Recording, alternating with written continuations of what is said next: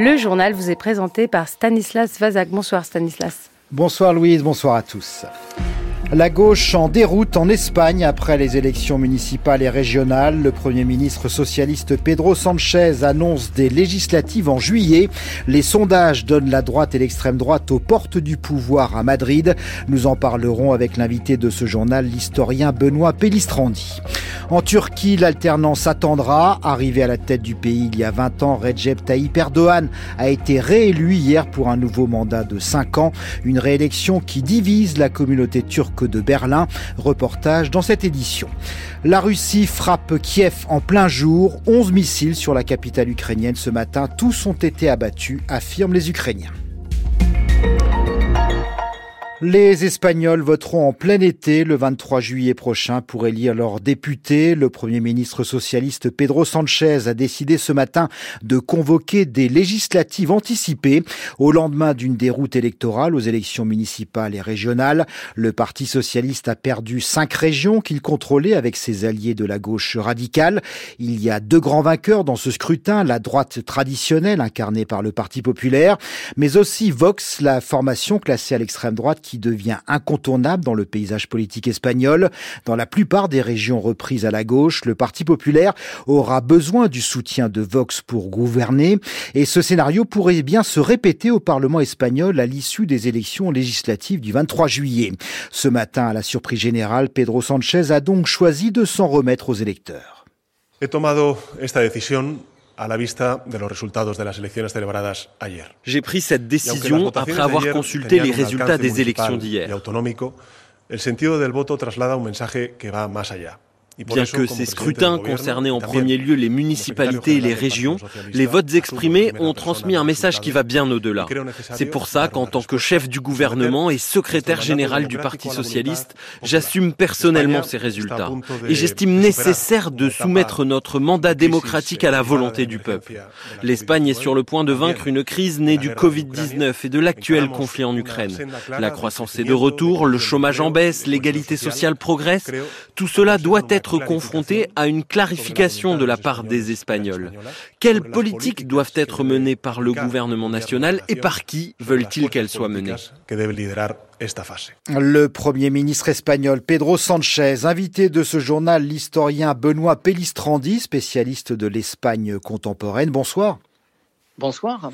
Benoît Pellistrandi, la victoire de la droite à ces élections municipales et régionales était annoncée par les sondages, mais comment analysez-vous la déroute de la gauche au pouvoir en Espagne? Alors, déroute, il faut être un peu prudent. Bien entendu, la gauche a perdu les élections, mais c'est surtout l'extrême gauche qui a perdu les élections plus que le Parti socialiste. Le Parti socialiste, certes, perd à peu près 600 000 voix par rapport à l'année de référence, qui est 2019, les dernières élections municipales et euh, régionales, mais c'est l'extrême gauche qui est balayée de toute une série de parlements régionaux et qui empêche du coup le Parti socialiste de pouvoir former des coalitions et de gouverner. Et c'est ainsi qu'ils perdent la région des Baléares, la communauté de Valence contre toute attente, l'Estrémadure contre toute attente, et que ça euh, représente pour le Parti socialiste effectivement une déroute, j'allais dire politique, institutionnelle et, je dirais, surtout administrative et territoriale considérable. Mais le vrai vaincu de ces élections, c'est l'extrême gauche, et c'est sans doute la raison pour laquelle le président du gouvernement a pris des décisions auxquelles personne ne s'attendait pour essayer de corriger le tir et de solder une législature qui, visiblement, a été sanctionnée très durement par les électeurs espagnols hier soir. Quand vous parlez de l'extrême gauche, vous parlez notamment de Podemos? Voilà, c'est Podemos euh, qui, par exemple, est balayé du Parlement de Madrid.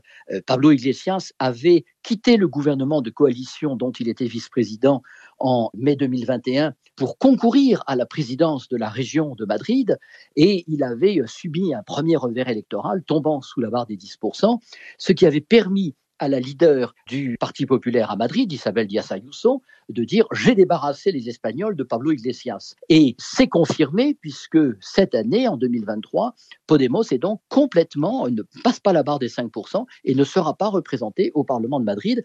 Euh, alors Pablo Iglesias, certes, n'était pas candidat, mais il est évident que pour un parti qui en 2015, avait caressé le rêve de dépasser le Parti socialiste et de devenir l'alternative à gauche, eh bien, aujourd'hui, c'est un champ de ruines. Et plus grave encore pour cette gauche radicale et, euh, j'allais dire, euh, post-socialiste, les projets de l'actuelle vice-présidente du gouvernement, Yolanda Diaz, qui entendait euh, regrouper sous une nouvelle coalition qui s'appelait Soumar, ce qui veut dire additionner, essayer de rassembler ces nouvelles forces de gauche, eh bien, elle aussi a subi un, un revers et elle sera dans l'incapacité, en réalité, de proposer une nouvelle offre politique le 23 juillet prochain. Et euh, Pedro Sanchez en a profité pour euh, couper l'herbe sous le pied de cette gauche radicale et essayer de s'en débarrasser. Alors, Benoît Pélistrandi, à propos de la droite, le Parti populaire favori de ces élections législatives, sera-t-il effectivement obligé de faire des concessions à Vox, la formation d'extrême droite, pour gouverner? Les sondages actuellement donnés au Parti populaire environ 130 sièges et à Vox entre 50 et 55 sièges. La majorité absolue euh, au, Parlement étant de 175 tout l'enjeu pour Alberto Núñez Feijóo, le leader du Parti populaire, est de faire en sorte que le Parti populaire soit le plus haut possible pour dépendre le moins possible de Vox. Et ce qu'il a réussi hier, c'est à récupérer toutes les voix des électeurs centristes qui s'étaient portés en 2019 sur les candidatures de Ciudadanos. Or, on voit bien que ces électeurs sont revenus vers le Parti populaire. Et donc, c'est ce qui explique le succès du Parti populaire. Mais si le Parti populaire était totalement conditionné par Vox, peut-être que le risque existe que ces électeurs centristes, finalement, basculent à nouveau vers un Parti socialiste qui serait lui aussi recentré. Et ça va être tout l'enjeu de ces deux mois que d'observer un peu les positionnements. Donc, la difficulté pour Feijóo, c'est à la fois de prendre en compte eh bien, la montée générale de la droite en Espagne et la consolidation du vote de Vox, et en même temps de continuer à dire que le Parti populaire représentera la droite libérale, centriste et européenne. Mais dans quelle mesure pourra-t-il tenir cet équilibre? Eh bien, c'est euh, l'histoire de la campagne électorale à écrire et qui est devant nous. Alors, euh, vu de France, Vox est classé à l'extrême droite. Est-ce la même chose en Espagne? Pour la gauche, oui, c'est de l'extrême droite. Euh, Vox, en réalité, si on fait un tout petit peu euh, d'histoire, c'est une scission du Parti populaire qui est née en 2012. Euh, Ce sont des militants du Parti populaire qui trouvaient que l'organisation était beaucoup trop laxiste à l'égard des nationalismes périphériques. Depuis, beaucoup d'eau a coulé sous les ponts, et puis on a eu notamment la crise catalane qui a renforcé ce sentiment-là. Mais Vox aussi s'est rendu compte qu'elle pouvait capitaliser sur la dénonciation de l'immigration et, euh, je dirais, sur ces phénomènes de euh, droite populiste dans l'ensemble de l'Europe. Donc, Vox est devenu une sorte de conglomérat d'une radicalisation de la droite, mais ne perdons pas de vue qu'elle appartient d'abord au panorama des familles de droite que le Parti populaire rassemblait avant cette euh, scission. Cependant, la crispation politique et l'affrontement très fort d'un point de vue idéologique qu'il y a entre la gauche et la droite fait que Vox a adhéré à l'idée de guerre culturelle et que euh, Vox entend récupérer, toute une autre tradition qui, dans certains cas, a des accents néo-franquistes qui ont de quoi préoccuper à gauche. Merci Benoît Pellistrandi d'avoir été l'invité de France Culture ce soir. Je renvoie à votre dernier ouvrage, Les fractures de l'Espagne de 1808 à nos jours, paru l'an dernier dans la collection Folio Histoire. Et merci à Aloïs Guérin pour la préparation de cet entretien. Il n'y a pas eu de surprise en Turquie. Recep Tayyip Erdogan a remporté le deuxième tour de l'élection présidentielle face au social-démocrate Kemal Kılıçdaroğlu. Un peu plus de 52% pour le président sortant islamo-conservateur. Erdogan, arrivé au pouvoir il y a 20 ans, prolonge de 5 ans son mandat à la tête de la Turquie. À l'étranger, la diaspora turque a très majoritairement voté pour le maître d'Ankara, notamment en France et en Allemagne.